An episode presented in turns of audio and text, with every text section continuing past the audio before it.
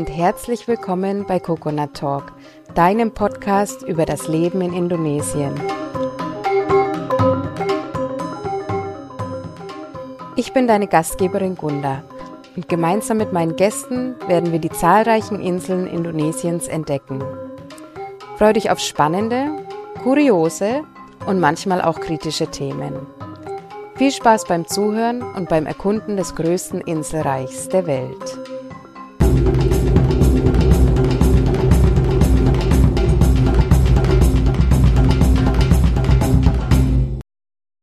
Selamat datang und herzlich willkommen zu meiner heutigen Folge von Coconut Talk. Bei mir ist heute Anna aus Bern, aus der Schweiz. Und Anna lebt seit über fünf Jahren in Nord-Sulawesi. Und unsere Themen heute werden sein, wie es ist, ein eigenes Resort zu führen. Und außerdem werden wir hören, wie sich der Tourismus in Nord-Sulawesi so entwickelt, was man da alles machen kann und Anna wird uns verraten, wie es ist, in Indonesien Mutter zu werden. Ja, Anna, freut mich, dass du da bist, dass es auch geklappt hat. Ja, hi, schön, dass ich dabei sein kann. Ja, wunderbar. Ähm, ich habe ja vorhin schon erwähnt, was von einem eigenen Resort. Ähm, erzähl du uns doch gerade mal, was du in Nord-Sulawesi machst oder sagen wir mal normalerweise machst. Also, wir haben hier in äh, Nord-Sulawesi ganz oben im nördlichsten Zipfel ein kleines Tauchresort. Wir haben normalerweise ganz viele Gäste aus Europa, also fast 99 Prozent der Gäste, das sind äh, Taucher, Naturliebhaber, Familien, die ähm, einen etwas anderen Urlaub suchen und sich ein ähm, Zuhause weg von daheim am Strand wünschen. Mhm. Klingt schön, klingt paradiesisch auf jeden Fall. Ja. ja, du hast gesagt, ganz am oberen Ende. Also ihr seid keine eigene Insel, sondern ihr seid direkt auf äh, Sulawesi auf der Insel ganz oben genau. im Norden. Genau. Ja. ja. Okay. Wir sind eine gute Autostunde entfernt vom, vom Manado Flughafen. Mhm, super. Okay. Ja, wie bist du denn äh, dazu gekommen, überhaupt stolze Besitzerin eines Resorts zu sein? das ist ja doch was ja, Außergewöhnliches. Ist, genau, genau. Also das ja. ist eigentlich ähm, eine lange, aber auch kurze Geschichte oder kurz oder lang. Ähm, das war für mich immer ein Traum, seit ich 25 Jahre alt war ähm, und in Thailand äh, tauchen war und rumgereist bin. Da habe ich immer so im Hinterkopf gehabt, was könnte ich denn noch machen, wenn ich mal die Schweiz verlassen möchte oder wenn ich mal was anderes machen möchte. Und habe das, wie gesagt, immer im Hinterkopf behalten. Bin dann vor elf Jahren losgezogen zum Reisen, habe zu Hause alles am Nagel gehängt, eigentlich nur temporär für acht Monate, was dann aber ähm, ja elf Jahre wurden und habe in verschiedenen Ländern, in Thailand, in Malaysia, in Indonesien, in den Arabischen Emiraten gelebt und als, als äh, Tauchlehrerin gearbeitet. Und dann kam aber immer wieder mal das, ich möchte gerne ein Zuhause haben, ich möchte gerne was eigenes haben, mein eigener Boss sein, weil halt schon im Tauchbusiness zu arbeiten ist äh, sehr streng ist, anstrengend und so ein Lifestyle ist, den man gerne haben muss, aber für mich war das nicht alles, ich wollte mehr. Und ich habe dann vor ähm, fast neun Jahren meinen Partner kennengelernt und ihm das gesagt, dass es einfach so ein Traum ist für mich, äh, ein kleines Resort zu finden, irgendwas aufzumachen.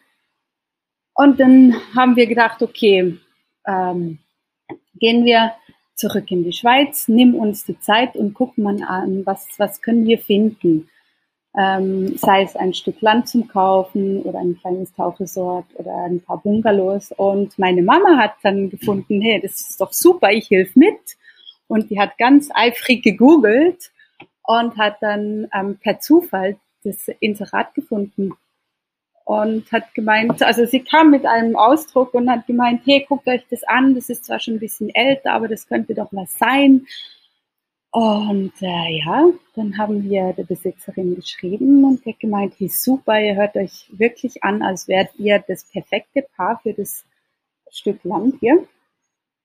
Wir sind dann kurz drauf, also wirklich zwei Monate drauf, äh, losgezogen, haben gedacht, ja, wir gucken uns das mal an, das am nächsten von anderen Projekten, die wir auch gesehen haben, aber am schnellsten erreichbar aus der Schweiz. Wir sind hierher gekommen und haben uns einfach total verliebt. Wirklich Liebe auf den ersten Blick in das kleine Paradies. Es war wunderschön. Also ich wusste nicht mal, wo Nord-Sulawesi ist. Ich bin zwar schon oft in Indonesien rumgereist, auch zusammen mit meinem Partner, aber Sulawesi, keine Ahnung. Also haben wir das uns einfach angeguckt und sind dann ähm, via Jakarta hier hingeflogen, hatten keine Ahnung, was uns erwartet, aber wow, wir waren hin und weg. Und nach einem Monat hier, nach einem Monat tauchen und die Leute kennenlernen und ein bisschen rumreisen, haben wir gesagt, doch, das, das könnte was sein. Wir haben uns dann noch ein bisschen Zeit genommen, äh, um uns das zu überlegen, weil es ja schon ein Riesenschritt, sowas zu machen, auch weil es sehr abgelegen ist. Also es ist nicht im Vergleich zu Bali, wo du dann ein Resort neben dem nächsten hast, sondern du bist hier wirklich alleine. Es hat keine Restaurants, es hat keine anderen Resorts äh, ringsrum, es hat ein kleines Dorf und dann bist du wirklich auf dich gestellt. Aber die Faszination, so ein schönes Stückchen Land ähm, kaufen zu können mit wunderschönen Bungalows, die schon da waren, also einfach so ein Rohdiamanten, wie wir es genannt haben, zu finden, war sehr verlockend. Und wir haben dann im April 2015 zugesagt, dass wir das machen wollen. Haben dann im November äh, 2000, no, so, äh, sorry, wir haben im April 2016 zugesagt, dass wir das gerne übernehmen möchten und im November dann alleine gestartet. Also die äh, vorherigen Besitzer sind dann ausgestiegen und ähm, ja, dann haben wir das in Angriff genommen. Spannend, klingt total spannend. Ja. ja, also ich stelle mir das auch ähm, ja erstmal gut vor, wenn da ja auch schon Bungalows stehen. Also dann, dann spart man sich ja schon mal das Bauen, also wie du ja gesagt hast. Aber ähm, die müssen natürlich auch irgendwie trotzdem zu, zu euch passen oder euren ja. Vorstellungen auch. Ne? Ja, genau. Ja. Also da, da, triffst du auch einen ganz guten Punkt, das sehr schwer war, weil ähm, wir hatten auch so unsere Vorstellungen und viele Sachen haben den Vorstellungen entsprochen. Deswegen haben wir auch gesagt, es wären Rohdiamanten. Ähm, aber auch viele Sachen haben nicht zu unseren Ideen gepasst und was ganz schwierig war und jetzt auch lange Zeit gedauert hat, das ähm, in Einklang zu bringen. Also dass wir einfach durch das ganze Resort hindurch ein Thema haben vom, vom visuellen her, dass wir das einfach irgendwie, ähm, wie sagt man, unifying. Ähm, Ver, ja, vereinheitlicht. Vereinheitlicht, genau, dass wir das machen. Das hat wirklich viel Zeit gebraucht und das war auch so, dass das, äh, die, das Resort ähm, hatte nicht mehr so viel Liebe gekriegt, weil vielleicht auch die Energie der vorherigen Besitzer draus war. Die haben nicht mehr viel reingesteckt und das war dann schon sehr viel Arbeit, das auf Vordermann zu bringen. Und wir haben auch bis heute noch nicht alles gemacht, aber wir haben sehr, sehr viel verändert und vereinheitlicht. Wir haben klar ähm, im, im Resort äh, die Bungalows total renoviert. Wir haben die Küche neu gemacht. Es gab am Anfang äh, kein Kühlsystem, also es war auch sehr interessant. Die haben jeden Tag aus dem Dorf Eis geholt und haben alles in Kühlerboxen gekühlt. Und wenn du dann mal viele Gäste hattest, die gerne Bier getrunken haben, kam das auch vor, dass die kein kaltes Bier mehr hatten, sondern nur noch warmes. Oh ja, genau. Und, und da haben wir gesagt, nee, das, das müssen wir ändern. Müssen wir irgendwie ähm, hinkriegen, dass wir da schon äh, Strom haben, auch über längere Zeit, weil alles läuft über Generatoren. Vielleicht kannst du das auch ein bisschen im Hintergrund hören. Ähm, ja. Wir haben sehr viel investiert, genau in die Generatoren, so dass wir auf jeden Fall für das Haupthaus, für die Küche von 10 Uhr morgens bis 10 Uhr abends Strom haben und somit auch eine Tiefkühltruhe haben, Kühlschränke, dass das Essen auch qualitativ gut bleibt, also dass du das Fleisch immer schön gekühlt hast und ähm, die anderen Lebensmittel auch, weil wie du weißt, es geht ja so schnell hier, dass alles kaputt geht.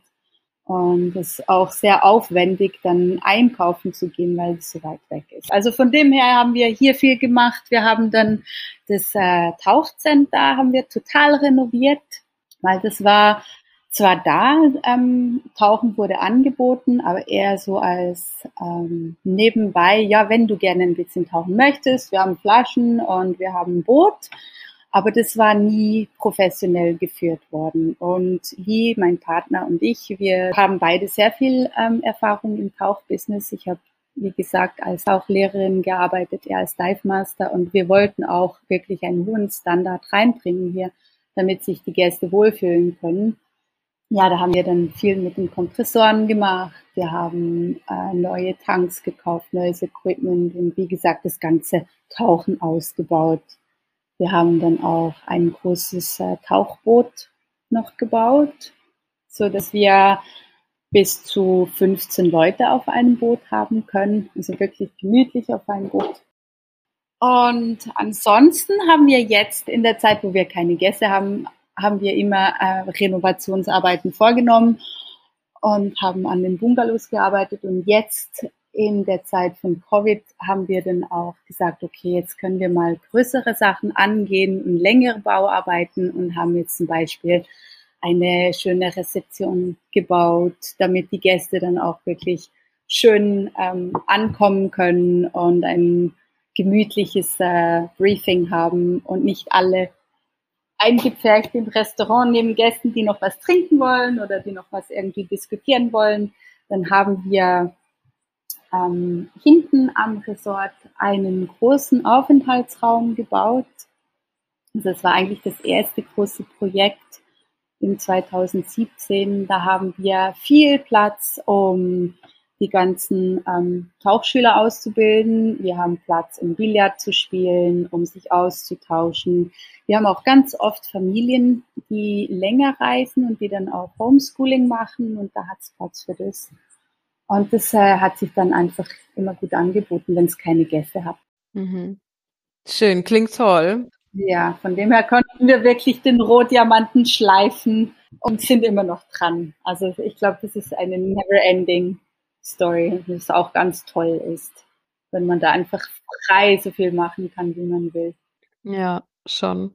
Ja, und das, wie du sagst, never ending story, ja. Ich glaube schon, dass das einfach immer weitergeht und man hat neue Ideen oder es, es ändert sich ja dann auch das Klientel vielleicht oder ähm, ja, äh, genau. Vorschläge, Feedback, ne? Also Genau, und was halt auch ist, du hast da äh, die Holzbungalows und da musst du wirklich dranbleiben. Also wir haben alles aus Holz hier und mit dem Klima, mit, mit der ähm, Luftfeuchtigkeit und auch mit Ameisen. Da muss man immer dranbleiben und immer wieder irgendwas flicken und, und äh, renovieren. Also das ist deswegen auch Never Ending Story. Mhm. Ja, ist auch super. Es ist immer die Möglichkeit, dass man sich da auch weiterentwickeln kann und neue Sachen mit reinbringt. Also denke ja. ich, ist schon, schon Ja, das gut. macht, das ja. macht Spaß. Das macht wirklich Spaß. Und, ähm, ja, die freie Hand zu haben was, was kriegt man für Feedbacks? Also wir haben am Anfang auch ganz viele Feedbacks von den Gästen äh, bekommen. Wir haben die angefragt und gesagt, guckt, wir haben das Resort gekauft, das ist super, wir haben ganz viele Ideen, aber vielleicht habt ihr ja auch irgendwelche Anregungen, was, was fehlt euch, was können wir machen, damit ihr euch wirklich zu Hause fühlt. Und dann haben wir schon auch Tipps gekriegt und äh, da waren welche dabei, wo wir gesagt haben, ja super, klar, das können wir auf jeden Fall machen. Ähm, und auch, dass Lee und ich so viel gereist sind, hat uns geholfen zum gucken, was, was braucht man in einem Bungalow, an einem Strand, wenn man weit weg ist von allem, damit man sich wohlfühlt. Und äh, ja, somit konnten wir das dann auch mit reinbringen. Ja, ja, die eigenen Erfahrungen, die sind wichtig. Ja, ja genau, genau. Schön. Auf jeden Fall. Ja, und ähm, was würdest du denn äh, jemandem erzählen, der noch nicht bei euch war und der sagt, na ja, ich möchte jetzt da mal nach Indonesien, da gibt es so viele zur Auswahl, so viele Resorts. Was zeichnet euch denn da aus? Also so was ist besonders bei euch, was man jetzt vielleicht bei anderen nicht findet oder ja, was da weswegen ein Gast zu euch kommen sollte? Ja, also was was ich halt ähm, ganz schön finde, das habe ich auch schon vorher erwähnt, unser Ziel war wirklich ein Zuhause weg vom Zuhause anbieten zu können. Wir haben durch die Lage hier ein wunderschönes Fleckchen Erde abgeschnitten von der ganzen Zivilisation, mehr oder weniger. Also bis vor kurzem musste man ein Kilometer durch den Dschungel ins Resort laufen. Also es gab keinen direkten Weg. Wir haben dann auch äh, Trägerinnen gehabt, die das Gepäck ähm, getragen haben. Und man kommt wirklich hier in ein Paradies an und ist weg vom Ganzen. Äh, was auch ganz toll ist für die Leute ähm, von zu Hause oder von, von Europa, ähm, dass man äh, fast keinen Empfang hat. Also wir haben auch kein Wi-Fi hier. Die Leute, die sind dann mit sich selber beschäftigt und mit anderen Gästen beschäftigt. Es formt sich dann wirklich auch so ein Zusammen sein, ähm, was ganz toll ist. Und du kannst wirklich ausspannen, relaxen, du kannst äh, stundenlang am Strand hier spazieren gehen, du kannst den Locals zugucken, wie sie fischen, wie sie Oktopusse fangen ähm, zum Fischen. Es ist wirklich noch sehr, sehr lokal. Jetzt hat es mittlerweile eine Straße, die runterführt, was es ein bisschen einfacher macht zum ähm, Anreisen. Aber das stört trotzdem nicht, weil die ist immer noch weg von uns und ähm, sind immer noch sehr abgeschnitten.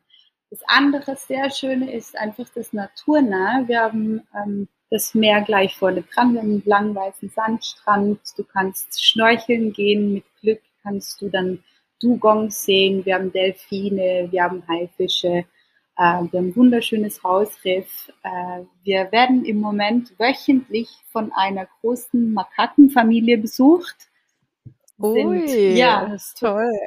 Total schön. Ähm, die kommen dann immer äh, hinter der Küche oder hinter dem Haus und schnappen sich äh, ein paar Mangos oder Kokosnüsse oder Papayas und die sind dann einfach da. Also die kommen nicht ins Resort rein, man muss keine Angst haben. Die sind wild. Das ist wirklich noch eine letzte Affenfamilie, die hier in dem Wald von Pulisam lebt. Und die kommen dann einfach teilweise ähm, ja, wenn sie was zu fressen suchen, das ist ganz schön. Dann haben wir, wie gesagt, eben auch das Tauchen, das total schön ist, weil es ist nicht überlaufen. Also du hast deine, deine Dive Sites für dich. Da hast du vielleicht mal ein anderes Boot. Also gerade in der Hochsaison im August kann es sein, dass von einem anderen Resort, von einer anderen Insel ähm, ein Boot da ist. Aber normalerweise sind wir wirklich einfach für uns. Und das ist wirklich das Schöne, dass du wie ein, ein privates Resort für dich hast. Und auch wenn wir total ausgebucht sind und viele Leute hier haben, hast du den Platz, um für dich zu sein. Also es verteilt sich dann ganz schön im Resort am Strand und es hat niemand das Gefühl, dass man aufeinander sitzt. Aber man muss halt auch wirklich gerne Natur haben und ähm, dann auch äh, Freude haben in einem Ort zu bleiben und eben nicht die Möglichkeit zu haben, mal am Strand in eine andere Bar laufen zu, äh, zu können oder schnell in eine Stadt zu gehen, weil das geht dann nicht. Also man ist dann wirklich hier ja, im Resort. Mhm. Ja, perfekt zum, zum Entspannen und Abschalten, denke ich. Total, total. Also wirklich fürs, fürs ähm, Entspannen ausschalten, um, um die Natur zu genießen. Das ist wirklich schön. Nicht für Partyleute. Nicht, dass wir keine Partys haben, aber es ist nicht für die Leute, die dann irgendwie äh, eine Party nach der anderen suchen. Ja, ja. Äh, ja, ich stelle mir das auch ähm, nicht so leicht vor, ein eigenes Resort zu führen. Also ihr habt da bestimmt auch schon einiges gemeistert, denke ich. Ähm, also mir fallen verschiedene Punkte gleich ein auf Anhieb, die äh, herausfordernd sein könnten. ja. Was, ja. was fällt dir denn da so besonders ein? Gibt es da irgendwas, was du uns erzählen Also ja, ja, also ganz, ganz am Anfang, ähm, als wir den, den äh, Angestellten verkündigt haben, dass wir das Resort übernehmen, wollten alle gleich wegrennen. Also die hatten, die wollten alle gehen. Die hatten irgendwie plötzlich so eine Angst, dass jetzt da jemand Neues kommt, jemand Junges, den sie eigentlich nicht kennen ähm, und jetzt die neuen Besitzer sind. Und dann haben sie gemeint, ja, nee, das, das können wir nicht, wir gehen weg. Und wir waren dann hier mit einem wunderschönen Resort und wir hatten noch zwei Angestellte. Ja, von, oh fünf, von 15. Und es ist auch so, die haben, die sind hier, soll ich sagen, die Leute, die sind sehr, sehr ähm, sozial und die machen wirklich alles zusammen. Aber die tun dann auch so ganz schnelle Entscheidungen zusammentreffen, obwohl, ohne nachzudenken.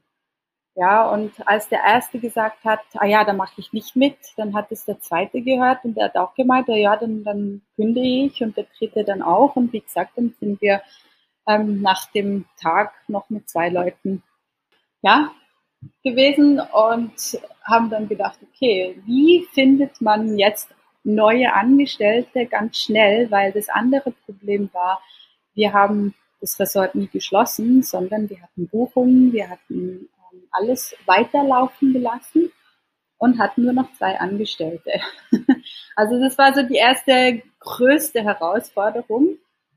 Es hat zum Glück dann eine Woche oder so gedauert mit vielen Gesprächen, auch mit den vorherigen Besitzern, die wirklich nochmal mit den Leuten zusammengesessen sind und gemeint haben, hey, gebt den neuen Besitzern eine Chance und, und guckt euch mal an, wie das wird. Und schlussendlich sind dann von 15 12 zurückgekehrt und die sind immer noch bei uns. Also wir haben von dem her da sehr Glück gehabt und konnten jetzt wirklich auch als Familie, als Team zusammenwachsen.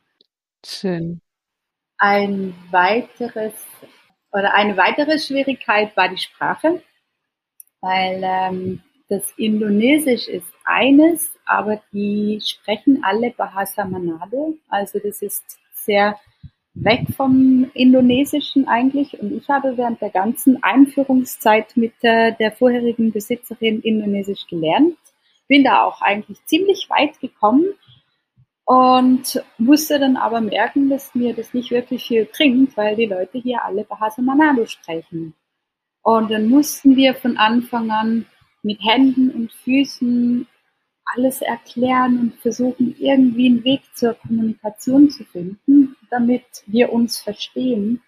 Ähm, die kulturellen Unterschiede, die sind sicher auch da, aber ähm, das war was Kleineres, aber die Sprache war wirklich eine sehr große Hürde. Ja, bis wir dann einander verstehen konnten, weil es gab vielleicht eine Person im Team, die Englisch konnte und alle anderen wirklich nur Bahasa Mhm. Und Bahasa Manado ist ähm, eine komplett andere Sprache oder hat man da auch Elemente vom Indonesischen und dann sind es immer nur Wörter, weil es gibt ja verschiedene ne, Regionalsprachen sowieso. Ja. Ähm, wie kann man sich das denn vorstellen? Also es gibt schon ganz viele Wörter, die komplett anders sind. Ähm, und es ist nicht eine komplett andere Sprache. Das ist jetzt zum Glück nicht aber viele, viele Wörter sind anders und die wissen dann einfach das oder kennen das Indonesische nicht, das Hochindonesische und dann sagst du was und sie verstehen dich nicht oder sie versuchen dir was zu sagen und du verstehst es dann nicht. Du verstehst zwar ein bisschen den Zusammenhang, aber die Wörter sind dann anders. Ähm, zum Beispiel der Haifisch, ja, das ist auf äh, Bahasa Manado ist das Ikan Gorango und auf Bahasa Indonesia ist es Ikan Hiu. Also sind es wirklich zwei komplett verschiedene Wörter und es geht durchs Ganze. Mhm. Ja. Dann ansonsten, also auch ähm, gerade am Anfang, wenn man so ein Resort übernimmt, wie wir schon gesagt haben, das Ganze zu vereinheitlichen ist ein Ding, aber auch alle Orte zu finden, wo du zum Beispiel Material kriegst. Wo gehst du jetzt was einkaufen? Zu welchen Preisen? Ja, und dann auch, wie kann man das hierher bringen, weil, wie gesagt, wir hatten am Anfang nur einen Fußweg. Und es musste alles runtergetragen werden. Und wenn du dann einen Generator kaufst, dann äh, ja, wird er von drei Männern auf einem Bambusstecken ins äh, Resort runtergetragen oder wenn du größere Sachen hast, dann war das dann schon eine Schwierigkeit und wir mussten ähm, ein Boot organisieren, das dann auch nur zu gewissen Zeiten an den Strand fahren konnte wegen den Gezeiten. Also da waren schon sehr, sehr, sehr viele Schwierigkeiten. Aber ich glaube, so nach dem ersten Jahr, wo wirklich alles sehr schwierig aussieht, kommt man dann plötzlich an den Ende vom Tunnel und da ist dann Licht und man merkt plötzlich, ah nee, es geht. Mhm. Ich muss sagen, wirklich das erste Jahr war wirklich so das, das Schwierigste, wo man manchmal denkt, was haben wir uns da eingebracht? Was haben wir da, zu was haben wir da Ja gesagt? Ähm, und dann, äh, jetzt kann ich darüber lachen. Und jetzt ist es wirklich so, ja, man gewöhnt sich an alles und kommt wirklich in alles rein. Mhm. Nee, das waren so für uns die, die größten Schwierigkeiten, würde ich mal sagen. Vielleicht hast du noch was, du hast gesagt, da kommen dir ein paar Sachen in den Sinn. Ich hätte jetzt noch so an, an Bürokratie vielleicht gedacht. Das ist ja immer so ein bisschen eine mühsame Sache auch hier so Papiere und Genehmigungen und, und so eine Übernahme ja. ist ja, ja, also ähm, schon eine Eröffnung ist ja äh, nicht so leicht, aber eine nee, Übernahme. Nee, das, das stimmt. Okay, ja, das stimmt, das stimmt. Das ist, äh, ich habe ich hab schon immer gedacht, als Schweizerin hat man ganz viel Papierkram, ja, und Bürokratie, die wirklich nicht übertroffen werden kann, aber das stimmt nicht. Indonesien ist noch extremer. Die vielen Papiere, die man da einreichen muss wir haben doch, wir haben da auch einen ziemlichen Struggle gehabt. Wir haben zum Glück ähm, sehr viel Zeit äh, investiert am Anfang, um äh, das Ganze, also um wirklich da auch ein bisschen reinzukommen, weil es was ganz anderes ist, auch eben eine Firma von einer indonesischen Firma in eine Firma mit ausländischem Kapital zu wechseln. Und äh, das Ganze hat dann auch gute dreieinhalb Jahre gedauert, also bis dann wirklich die letzte Urkunde da war. Aber wir haben nach ziemlich kurzer Zeit durch Freunde, die in einem anderen Resort sind, einen sehr guten Anwalt kennengelernt und der hat uns wahnsinnig viel geholfen. Also der hat uns wirklich sehr, sehr viel abnehmen können. Und von dem her war jetzt es nicht was, was ich sagte, okay, das ist ganz schlimm. Ähm, da wir, wie gesagt, von Anfang an alles nach, nach ähm, Plan und nach Regelungen gemacht haben und keine Abkürzungen genommen haben, konnten wir das auch sicher auf die Beine stellen. Sehr gut. Aber Sehr wir gut. hatten wirklich Hilfe. Also ganz alleine das hinzukriegen, da in den ganzen Bürokratie-Dschungel reinzusehen, das glaube ich nicht, dass man das könnte. Außer man lebt irgendwie 20 Jahre in Indonesien, aber noch da. Ich meine, es ändert sich ja ständig wieder was. Und äh, ich glaube, das geht sonst nicht. Also da bin ich froh, hatten wir die Hilfe. Ja. Mhm. Und wenn du zurückdenkst, was sind denn so die schönsten Momente für dich, wo du auch solche, solche Hürden wieder vergessen kannst? Wenn wir glückliche Leute hier haben, glückliche Gäste, glückliche Angestellte, wenn du einen, einen anstrengenden, schönen Tag hinter dir hast und mit den Gästen zusammensitzt und ähm, sie sich freuen, dass sie hier sind, dann vergisst du alle diese Sachen schnell wieder. Also wenn du dann merkst, alles, was du reingesteckt hast, die ganze Zeit, Schweiß, Herzblut, wenn das anerkannt wird und du jemanden hast, der dir mit Tränen in den Augen Tschüss sagt und dich umarmt hat und den du am Anfang vom Urlaub nicht gekannt hast, ja, neue Gäste, dann ist es was, was mir oder uns gut tut. Also wo wir dann sagen, okay, das haben wir richtig gemacht und es hat sich alles gelohnt. Und wir haben auch ganz viele Leute, die oder Gäste, die, die zurückkommen. Wir haben Gäste, die schon vorher da waren und die wirklich jedes Jahr wieder zurückkommen und sagen, hey, wow, es ist einfach Wahnsinn, was ihr hier macht. Hut ab. Das tut dann wirklich gut und dann kannst du alles vergessen. Alle diese Male, wo du alles hinschmeißen wolltest, das ist dann einfach weg. Also schon wirklich das, was uns am meisten freut. Mhm. Ja, und ähm, momentan leidet ja der Tourismus ziemlich stark oder am meisten eigentlich unter der aktuellen Situation. Ja. Was hilft euch denn in, in solchen Zeiten, also allgemein in schwierigen Zeiten, aber speziell auch im Moment, weiterzumachen, positiv zu bleiben und ähm, ja nicht aufzugeben? Am Anfang war das wirklich ganz schwer. Also dann haben wir, am Anfang war es ja wirklich so unklar, wie lange es jetzt ist. Ähm, sind es zwei Monate, drei Monate? Und dann haben wir uns immer so von Monat zu Monat gehangelt und mussten dann auch mal unsere Angestellten kürzen mit der Arbeitszeit, damit wir das Geld einteilen können. Ähm, was uns dann wirklich sehr, sehr geholfen hat, war Familie und Freunde und bekannte Gäste, die uns Spenden geschickt haben, die gesagt haben, hey, wow, es, es, kann ja nicht sein, dass ihr jetzt einfach da untergeht. Wir wollen wieder kommen können. Guckt äh, bitte zu diesen Leuten. Und es war auch uns ganz wichtig, dass wir unsere Angestellten nicht einfach gehen lassen, weil die haben ja hier sonst gar nichts. Und äh, ja, da haben wir wirklich auf einen Spendenanruf ein sehr großes, ähm, sagt man, Echo gekriegt und viele Spenden gekriegt und das hat uns einen riesen Motivationsschub gegeben. Zu sehen, hey, sind wirklich ganz viele Leute da, die denken an uns und die wissen auch, wie schwer das es hier ist, dass du eben keine Versicherung hast, da, wo, wo dann dein Lohnausfall versichert ist. Und ähm, dann haben wir uns gesagt, okay, jetzt machen wir wirklich das Beste aus dem Resort, was wir machen können. Wie gesagt, wir haben noch mal viele Renovationsarbeiten gemacht, aber haben jetzt auch viel Zeit in unsere Angestellten investiert, um neue Sachen zu lernen. Also am Anfang hatten wir äh, Angestellte, die zum Beispiel nur Fahrer waren oder die nur in der Küche gearbeitet haben. Und die haben jetzt ganz viele andere Sachen gelernt, weil wir einfach sagen, okay, jetzt tun wir das alles zusammen machen. Wenn wir ähm, ein Gebäude bauen, dann dürfen die Frauen auch mithelfen. Ja, die können dann auch mithelfen mit dem Gestalten, ähm, mit, dem, mit dem Einrichten. Die Männer, die die vielleicht vorher nur wussten, wie man Zement mischt, die haben dann gelernt, Elektrik zu machen. Also wir haben jetzt auch die Zeit genommen, wirklich die Leute auszubilden und zu Allroundern auszubilden. Also das für uns ist es wirklich äh, eine große Motivation zu sehen, dass die alle loyal sind. Also die, die sind mit uns durch äh, schwierige Zeiten gegangen, wo wir gesagt haben, hier, wir können euch wirklich nur noch stundenweise pro Tag anstellen. Ähm, mittlerweile sind sie wieder alle voll angestellt und ähm, können voll arbeiten, haben von dem her keinen Lohnausfall, da sind sie auch sehr dankbar. Und das ist dann wirklich so ein Geben und Nehmen und wir sind total zusammengewachsen als Familie. Das, das, was uns stärkt.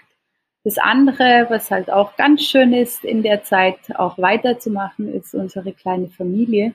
Ich glaube, das ist auch ein Glück, ähm, in der Corona-Zeit ähm, ein Kind zu haben, ein Kleinkind zu haben und einfach von morgens bis abends Zeit zu haben und nicht irgendwo in einer Wohnung eingepfercht zu sein, sondern wir haben ganzes Resort für uns, wir haben das Meer vor der Nase, können wir das genießen und dem Kind zuschauen, wie das aufwächst und was für Entwicklungsschritte das es macht, was viele Eltern nicht können. Also wir sind da wirklich sehr frei. Das sind, das sind so die positiven Sachen. Ja, ja. Wie ist es denn mit dem Tourismus allgemein, also wenn es jetzt normal wäre, sage ich mal. Also Sulawesi, ihr kanntet es ja selber nicht vor ein ja. paar Jahren. Ähm, ich denke, ja, also gut, mittlerweile wird Indonesien auch immer bekannter, also die anderen Ecken außerhalb Balis. Ähm, wie ist es denn in eurer Region? Was gibt's denn da ähm, außer Tauchen oder außer eurem Resort noch zu entdecken? Und ähm, wie entwickelt sich das Ganze? Also in welche Richtung? Kann man da schon was, äh, was absehen? Ja, also wie du gesagt hast, das Tauchen ist natürlich schon das Größte hier.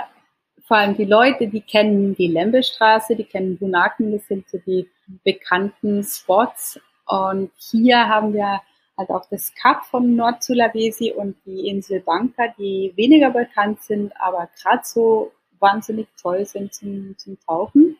Dann haben wir ähm, nebst dem den äh, Pankoko Nationalpark, der auch sehr bekannt ist wegen den Schwarzkopfmakaken, den äh, Nashornvögeln, äh, den Kasie, also den kleinen Koboldmakis. Das ist was, was die Leute wirklich sehen wollen. Da kommen sie her. Ähm, dann haben wir das Hochland, Tomahorn mit seinem skurrilen Markt. Da, oh, da hat es wirklich alles Mögliche, was man sehen und was man nicht sehen möchte. Also wenn man wirklich sehr, sehr, ähm, sagt man, äh, einen guten Magen hat. Ja, genau. Dann kann man dann auf die Fleischsektion gehen und hat dann leider Tiere, die man sonst nicht sieht. Also es hat Fledermäuse, es hat Schlangen und es hat aber auch eben andere Sachen. Das ist wirklich so das Skurrile. Viele Leute gehen, weil es ein Riesenmarkt ist, wo auch vom ganzen Hochland äh, Gemüse und Früchte zusammenkommen, Gewürze. Das ist wirklich ganz toll. Viele Leute, das ist wirklich ein schöner Einblick und es ist noch nicht sehr touristisch. Äh, das Hochland hat vieles zu bieten, wie, wie Seen. Es hat ähm, einen Schwefelsee, es hat äh, heiße Quellen, es hat Vulkane, Reisfelder. Also es ist ganz, ganz vielseitig. Ähm, es gibt zum Beispiel auch Dörfer, wo nur ähm, Holzbungalows oder Holzhäuser hergestellt werden. Und da kann man dann hier, äh, dorthin gehen und sagen, okay, ich möchte gerne ein Holzhaus, das so und so aussieht. Die machen das, die bauen das dann dort auf, bauen das dann wieder ab und bringen das dir, wohin du möchtest. Also das ist eins, was ich wirklich cool finde, dass du ein Dorf hast, wo du sagst, okay, ich möchte gerne ein Bungalow wie dieses, was kostet es? Die machen das parat und bringen das dann zu dir und bauen das auf. Dann hat es auch ähm, Töpfer, äh, Töpfereidörfer, wo wirklich alles nur ums Töpfern geht. Dann von geschichtlichen, es gibt die äh, japanischen Höhlen äh, in, den, in dem Hochland und das sind riesen Höhlensysteme von Japanern, die unglaublich groß sind, die man besuchen kann, dann ein bisschen Eindruck hat, wie sich da die Leute versteckt haben. Und es gibt äh, viele alte Friedhöfe, die man besuchen kann, die Warugas, die auch sehr interessant sind. Also es hat wirklich, es hat wirklich sehr, sehr viel.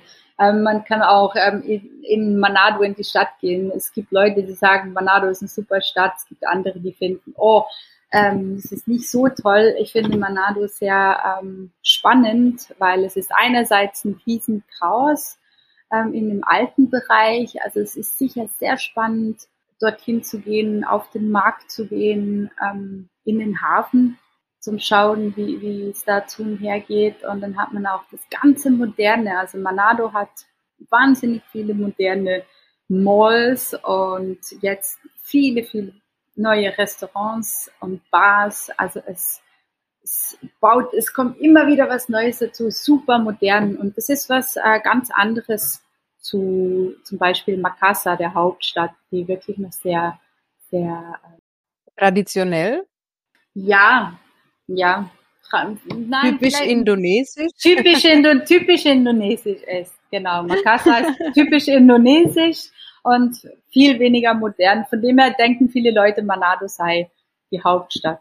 Also es ist ganz toll, wenn wir überlegen, was wir vor, vor fünf, sechs Jahren in Manado hatten und was wir jetzt haben, ist ein Riesenunterschied. Also jetzt kannst du wirklich fast alles kaufen gehen, was du möchtest, auch, auch ähm, westliche Produkte. Und wir haben das eben auch im Tourismus angepasst. Ja, weil, weil ähm, immer wie mehr Tourismus kam und auch viel asiatischer Tourismus, dass dann halt diese Malls gebaut wurden. Ja, und das ist schon was, was auch viele anzieht. Ja. Das heißt, das Shoppingherz kann man dann auch bei euch stillen, so, ne? ja, genau, genau. Also wenn, wenn du jetzt der Typ dazu bist und du möchtest wirklich gerne in die Mall gehen, es gibt für jeden irgendwas. Es gibt einen traditionellen Markt, es gibt die Gewürze, die du, die du kaufen kannst. Aber du kannst dann auch ganz äh, modern irgendwie noch schnell ein paar ähm, Nikes kaufen gehen. Also es ist wirklich alles möglich. Mhm, super. Perfekte Gegend eigentlich. Ja, total. Und jetzt ähm, entwickelt sich das Ganze sehr fest weiter. Es ist ein großes Projekt geplant in unserer Gegend, äh, wo sie große Hotelanlagen bauen wollen. Also das ist jetzt wirklich eine große Entwicklung. Ähm, der indonesische Präsident ähm, wollte oder will die Gegend zu einem neuen Bali machen, also die Likupang-Gegend, was viel Positives, aber sicher auch Negatives hat. Das Positive sind sicher die Infrastrukturen, also die Straßen sind genial. Du kannst jetzt von, von Manado hierher fahren auf großen neuen Straßen und ähm, bist viel schneller unterwegs, viel sicherer. In den Dörfern ist mittlerweile überall Strom. Wir haben schon vielen Orten fließend Wasser. Es werden viele Arbeitsplätze geschafft. Leider wird mit dem Ausbau des Tourismus sicher auch viel verbaut von der Natur. Aber das ist so die Entwicklung. Der Flughafen, der wurde äh, komplett neu gemacht und ich weiß auch, dass die, die Landebahn verlängert wird. Also die werden dann auch größere Flugzeuge haben, die landen. Jetzt durch Covid hat sich natürlich das Ganze auch ein bisschen verzögert und verlangsamt, aber ähm, da ist schon sehr, sehr viel im Gang. Wir haben auch in den letzten drei Dörfern vor uns eigentlich, weil wir sind wirklich in der Sackgasse vom Dorf. Wir haben da, oder die haben da ganz viele Homestays gebaut, so dass äh, Leute, die vielleicht äh, ganz günstig backpacken möchten, auch die Möglichkeit haben, weil die Resorts ja doch ein bisschen teurer sind. Mhm. Ja. Okay. Super, ja, klingt äh, ja nach viel Veränderung auf jeden Fall. Total, total, mhm. ja. Mhm. Ja, jetzt ähm, noch ein ganz anderes Thema. Ich habe es vorhin schon angesprochen, du hast es auch erwähnt, Thema Familie. Du äh, bist ja. ja. auch Mama geworden, schon vor fast zwei Jahren, haben wir vorhin genau. festgestellt. Genau, ja. Du hast die Schwangerschaft und die Geburt auch äh, in Indonesien, also auch in Nord-Sulawesi, oder? Glaube ich, verbracht. Ja, ja, ja, ja. Genau. Ja, wie, wie war das denn für dich? Wie hast du das erlebt? War das jemals ein Thema, äh, auch vielleicht außerhalb Indonesiens zu entbinden? Äh, ja, also auf jeden Fall. Es war, es war lange ein Thema, aber ähm, wir hatten im 2019 wirklich ganz viel los. Wir waren super busy von dem Moment dann eigentlich, ja, wo ich schwanger wurde, bis, bis zur Entbindung. Und ich habe mir dann wirklich viel überlegt, okay, soll ich zurück in die Schweiz gehen, soll ich nicht? Und ähm, während der ganzen Ge äh, Schwangerschaft hatte ich zum Glück keine Probleme. Wir wurden hier ziemlich engmaschig kontrolliert. Also die haben so ein, ein Raster, du musst jeden Monat gehen und musst jeden Monat einen Ultraschall machen. Ähm, da ich schon ein bisschen älter bin, hat der Arzt auch gemeint, dass ich eine Risikoschwangerschaft habe, wobei, wie gesagt, alles super gelaufen ist. Und als es dann dazu kam, die Geburt zu planen, habe ich, mir, habe ich mir schon mal überlegt, soll ich zurückgehen? Aber dann gedacht, okay, wenn ich zurückgehe, muss ich sicher zwei, drei Monate vor oder vor der Geburt in die Schweiz reisen. Und der geplante Termin war mitten in der Hochsaison im August. Und das äh, wäre dann ein, einfach für meinen Partner und die anderen Angestellten zu viel gewesen. Und mir ging es sehr gut und dann habe ich gedacht, nee, das, das mache ich nicht. Der andere Grund, auch nicht heimzugehen, war, dass ich Angst gehabt hätte, mit einem Neugeborenen nach Indonesien zu reisen. Und aber wenn das Kind in Indonesien auf die Welt kommt und von Anfang an da ist und von Anfang an mit allem in Kontakt kommt, dann ist es viel besser und einfacher. Und deswegen habe ich dann entschlossen, das, äh, ja, die Geburt hier zu haben. Und äh, meine Mama ist dann auch gekommen zu dem geplanten Termin, was dann nicht äh, so, so wurde, wie es wahrscheinlich bei den, meisten Geburten ist. Also der Kleine hat sich ganz viel Zeit gelassen und kam dann erst zwei Wochen nach dem geplanten Termin zur Welt. Das war total, also es war wirklich so, am Schluss war es schon nicht mehr zum Aushalten, weil wir hatten Full House, wir sind wirklich von morgens bis abends gerannt und ich war dann einfach wie ein Walfisch und habe dann wirklich versucht, so wenig wie möglich noch zu bewegen. Und zum Schluss mussten wir dann auch alle zwei Tage zur Kontrolle in die Stadt fahren.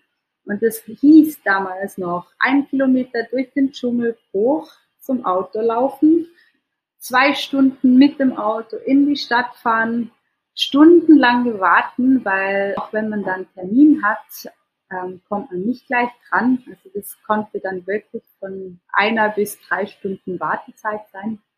Dann am gleichen Tag zurückfahren, weil man hatte ja hier viel Arbeit und dann alle zwei Tage erneut das wieder machen. Das war schon sehr anstrengend. Und als, als es dann losging, war es wirklich witzig, weil wir sind am, am 1. August, ne, am 31. Juli sind wir zurückgekommen von Manado und es war wirklich ein anstrengender Trip. Und ich habe gedacht, so wann, wann geht es jetzt endlich los? Das kann es ja nicht sein. Wollte aber auch nicht in der Stadt bleiben, eben weil wir gerade so viele Leute hatten hier. Und wir haben dann zu Nacht gegessen und gedacht, okay, also wenn es in den nächsten zwei, drei Tagen nicht losgeht, dann gehen wir halt in die Stadt. Jeden Fall, Mitternacht ging es dann los mit den Wehen. Und ähm, mein Partner hat noch gemeint, komm, leg dich wieder hin. Das, das, äh, das ist nur der Anfang, das wird jetzt ziemlich lange dauern. Aber das ging dann sehr, sehr schnell. Also die Wehen, die kamen dann schon alle vier Minuten. Und wir gedacht, okay, jetzt müssen wir los. Natürlich war in dem Moment keine Taschenlampe geladen, kein Strom, weil in der Nacht schalten wir die Generatoren aus. Es hat keinen Strom auf dem Dschungelweg nach oben.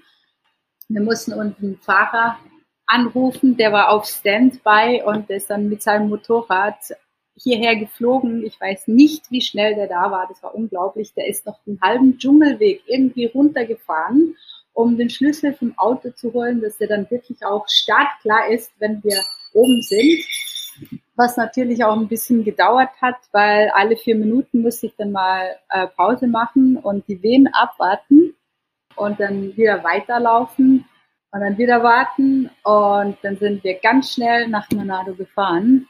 Aber ähm, als wir dann dort ankamen, ging dann nichts mehr. Also das war irgendwie die, der ganze Stress und dann war es plötzlich weg. Und dann hat es wirklich sehr, sehr lange gedauert. Es war 30 ja, 30 Stunden Wehen, ähm, am Schluss mit Medikamenten und nichts ist passiert. Und wir waren in dem kleinen, schrecklichen Raum. Also es war wirklich so wie eine Zelle mit, mit, mit, äh, mit Neonlichtern. Also nichts von einem schönen Geburts, ähm, nicht von einer schönen Geburtsumgebung. Äh, ich durfte auch nicht wirklich rumlaufen. Haben gesagt, du musst im Bett bleiben und, und ja nicht viel bewegen. Also die waren schon, das war schon wirklich ganz was anderes und äh, war nicht so eine tolle Erfahrung. Wie gesagt, nach 30 Stunden ging es dann plötzlich nicht mehr gut mit dem Kleinen, mit dem Herztönen und ich musste dann einen Notkaiserschnitt machen, wo ich wirklich gedacht habe, okay, das war's jetzt. Wieso bist du nicht in die Schweiz gegangen? Blödste Entscheidung. Und ich habe gedacht, okay, that's it. Und dann hat dann aber zum Glück alles geklappt und die waren super organisiert, auch wenn sehr rustikal. Der OP ist was, was ich so noch nicht gesehen hatte. Und ich habe viel äh, Krankenhauserfahrung mit meinem vorherigen Job. Deswegen habe ich gedacht, das, äh, das schaffen wir nicht. Aber es hat dann alles geklappt und es war wirklich äh, schlussendlich eine nicht schöne, schöne Erfahrung, das Kind hier auf die Welt zu bringen. Und ich war dann, weil es eben nicht sehr touristisch ist, hier in, in, in Nord-Sulawesi, war ich wie, wie so eine Sensation und alle kamen mich besuchen. Also es war auch so, dass der ganze Operationssaal, alle Angestellten kamen und die wollten mir die Hand schütteln. Und ich habe einfach gedacht, lasst, lasst mich doch bitte sein. Ja, tut nicht alle noch mein Kind anfassen, sondern lasst mich in Ruhe und ich möchte jetzt gerne aufs Zimmer und dann ging es dann so weiter. Also die, das ganze Management, äh, alle kamen, um zu gratulieren und es war ein Riesen-Highlight mit Fotos und äh, ich glaube, die haben noch äh, Werbung gemacht, also Wahnsinn. Aber schlussendlich, also war es eine wirklich lustige, lustige Geschichte.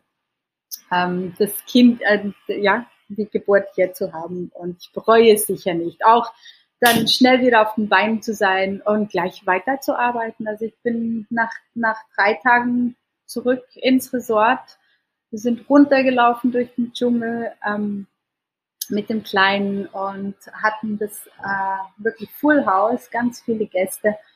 Und äh, ja, dann habe ich wirklich nicht viel Zeit gehabt, um nachzudenken und dann ging das alles Hand in Hand mit dem Baby und dem Arbeiten und ja, alles weitergegangen. Das Schönste war wirklich die Zeit zu haben. Ähm, zwar die Gäste zu haben, aber die sind ja auch alle total verständnisvoll und so auch was ganz Besonderes, ein Neugeborenes im Resort zu haben, mit so vielen Gästen.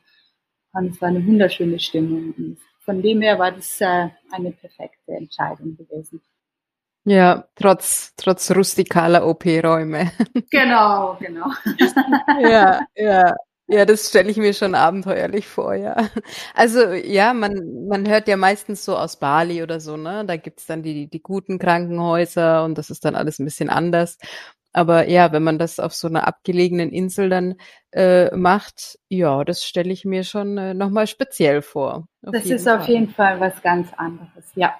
Aber es geht auch da und ich habe mir immer gesagt, hey, die kriegen hier so viele Kinder, also das ist auf jeden Fall was, was sie können. Und ich habe mir nicht, ich habe mir nicht überlegt, okay, was kann alles schiefgehen? In dem Moment darfst du das dann einfach nicht mehr und musst dann einfach vertrauen auf die Leute und das hat dann auch so alles geklappt. Ja, ja, super, super.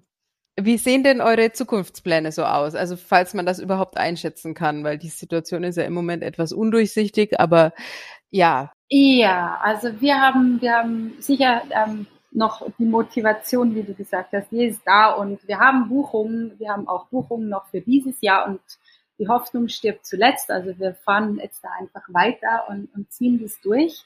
Wie auch immer, wir geben da nicht auf und ähm, wollen ähm, noch so viele Jahre wie möglich hier bleiben können. Viele fragen uns natürlich auch, okay, wie macht ihr jetzt das mit dem Kleinen? Der muss doch auch mal dann in die Schule und in äh, ähm, Sorry, mein, mein Partner kommt mit einer Schlange ins Restaurant rein. Was? Ja, sorry, Lee, you cannot do that. Not, sorry. Der kommt mit einem Hockeystick mit einer Schlange ins Restaurant rein. Sorry. Oh, oh mein Gott. Das ist cool. Ist es eine große Schlange, eine kleine Schlange? Nein, nein, es ist eine kleine, es ist eine kleine Baumschlange, aber äh, und und er hat jetzt neuerdings ähm, seine Angst verloren vor Schlangen, ganz klar, mit seinem Hockeystick. Also da hat er dann immer so einen Abstand und dann kriegt er manchmal eine Schlange. Aber keine Ahnung, wo er jetzt die her hat. Ja. also ja, zurück zu unseren Zukunftsplänen. Ähm, wir werden, wir wurden oft gefragt, was macht ihr mit dem Kleinen? Der muss ja auch dann in die Schule und den Kindergarten gehen und wir haben uns wirklich viele Gedanken gemacht. Ähm, ja, wie ich vorhin gesagt habe, wir möchten wirklich noch so viele Jahre wie möglich hier bleiben. So viele Jahre, wie es machbar ist, äh, Covid hin oder her. Es ist im Moment nicht in unseren Händen, wie das läuft. Äh, wir haben jetzt so viel in dem Resort gemacht, dass wir das auch den Gästen noch zeigen möchten. Also nicht einfach die Zelte abbrechen. Und von von ähm, wegen Matthias in unserem Kleinen, da gibt's viele Möglichkeiten mit Homeschooling. Es gibt die Möglichkeit, äh, sich ähm, einen, einen Lehrer oder eine Lehrerin hierher zu holen und zu sagen, hey, wir leben im Paradies, wir tauschen Paradies für Unterricht, wir können selber auch unterrichten. Also äh, es, die Möglichkeiten, die sind unendlich. Und äh, von dem her nehmen wir jetzt einfach ähm, Step by Step. Ich glaube, es ist wirklich schwer in die ferne Zukunft blicken. Und wir gucken einfach im Moment, wie geht's weiter, wie lange können wir das hier machen, wie wir im Moment dran sind, läuft's gut, wir sind alle motiviert ähm, und wir bleiben, wir bleiben einfach dran. Super. Wo und wie kann man euch denn erreichen? Also, ähm, wir haben eine Homepage www.pulisanresort.com und da hat es dann auch meine WhatsApp-Nummer drauf. Ihr könnt uns per E-Mail erreichen, die ist auch auf der Homepage drauf. Wir sind auf Facebook oder Instagram verknüpft. Da kann man auch gleich äh, mit uns Kontakt aufnehmen. Und dann gibt's natürlich äh, auch verschiedenste Reiseanbieter, die uns ähm, in ihren Katalogen haben. Aber direkt am besten über die Homepage. Super, ja. Das werde ich auch alles unten noch verlinken in den Show Notes und dann hoffen wir mal, dass wir mit dieser Folge das Fernweh, das wird wahrscheinlich eh da sein bei unseren Hörern, ja. Fernweh noch ein bisschen verstärkt haben und ähm, ja, dass ihr dann auch äh, ganz viele Gäste gleich habt, wenn es wieder geht. Ne? Oh, das hoffe ich auch. Also das ist wirklich schon unser Traum. Das ist, wenn es wieder losgeht und die Leute, die wollen ja weg. Also ich kriege immer wieder E-Mails ähm, von, von Gästen, die sagen, oh, wir, wir sterben, wir wollen wirklich wieder zu euch kommen, wir wollen tauchen kommen und, und äh, die wirklich so in den Startlöchern scharren. Also ich hoffe auch ganz, ganz fest, dass es dann gleich wieder losgeht und dass man die Hürden überspringt. Und wir sind auch ready äh, für alle Maßnahmen. Also ja, wir sind mittlerweile alle geimpft, äh, wir haben alle Sicherheitsvorkehrungen und von dem her können wir dann auch gleich wieder loslegen. Super.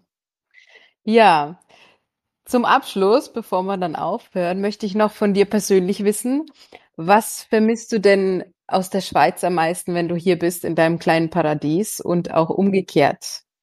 Ja, da, also, am meisten natürlich meine Familie und Freunde und das auch, weil gerade in der Zeit jetzt äh, die das Heimreisen nicht möglich war oder eine blöde Idee war und wir uns deswegen schon lange nicht mehr gesehen haben.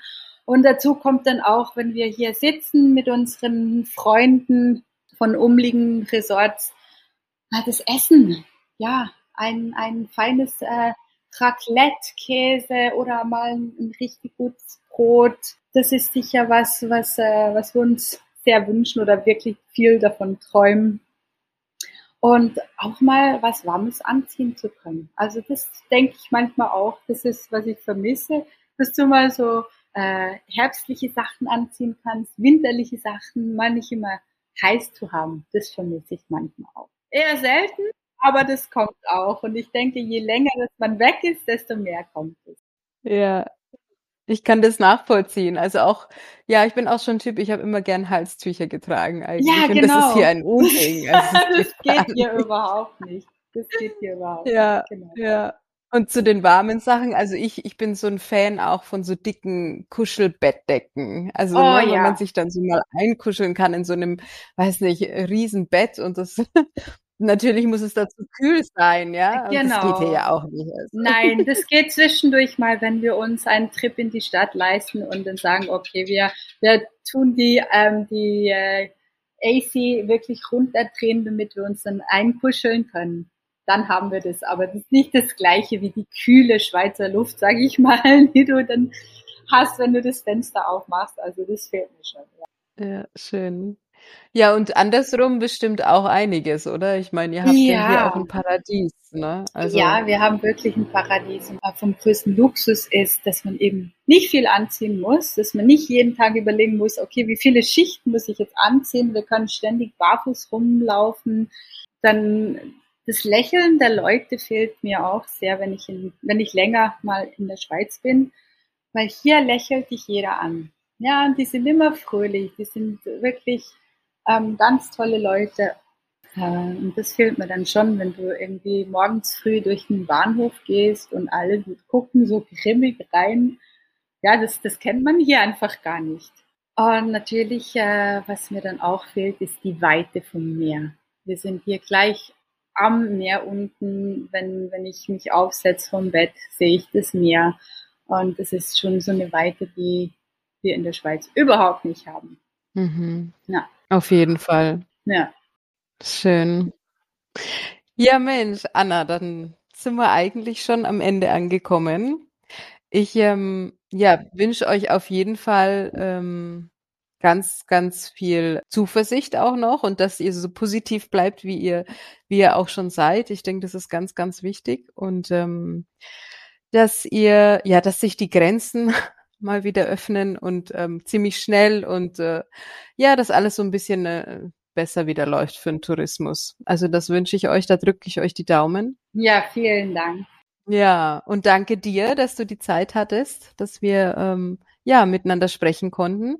Danke dir, das hat mir Spaß gemacht. Das war wirklich toll, das ähm, erzählen zu können. Und ich weiß, ich könnte noch viel, viel mehr erzählen.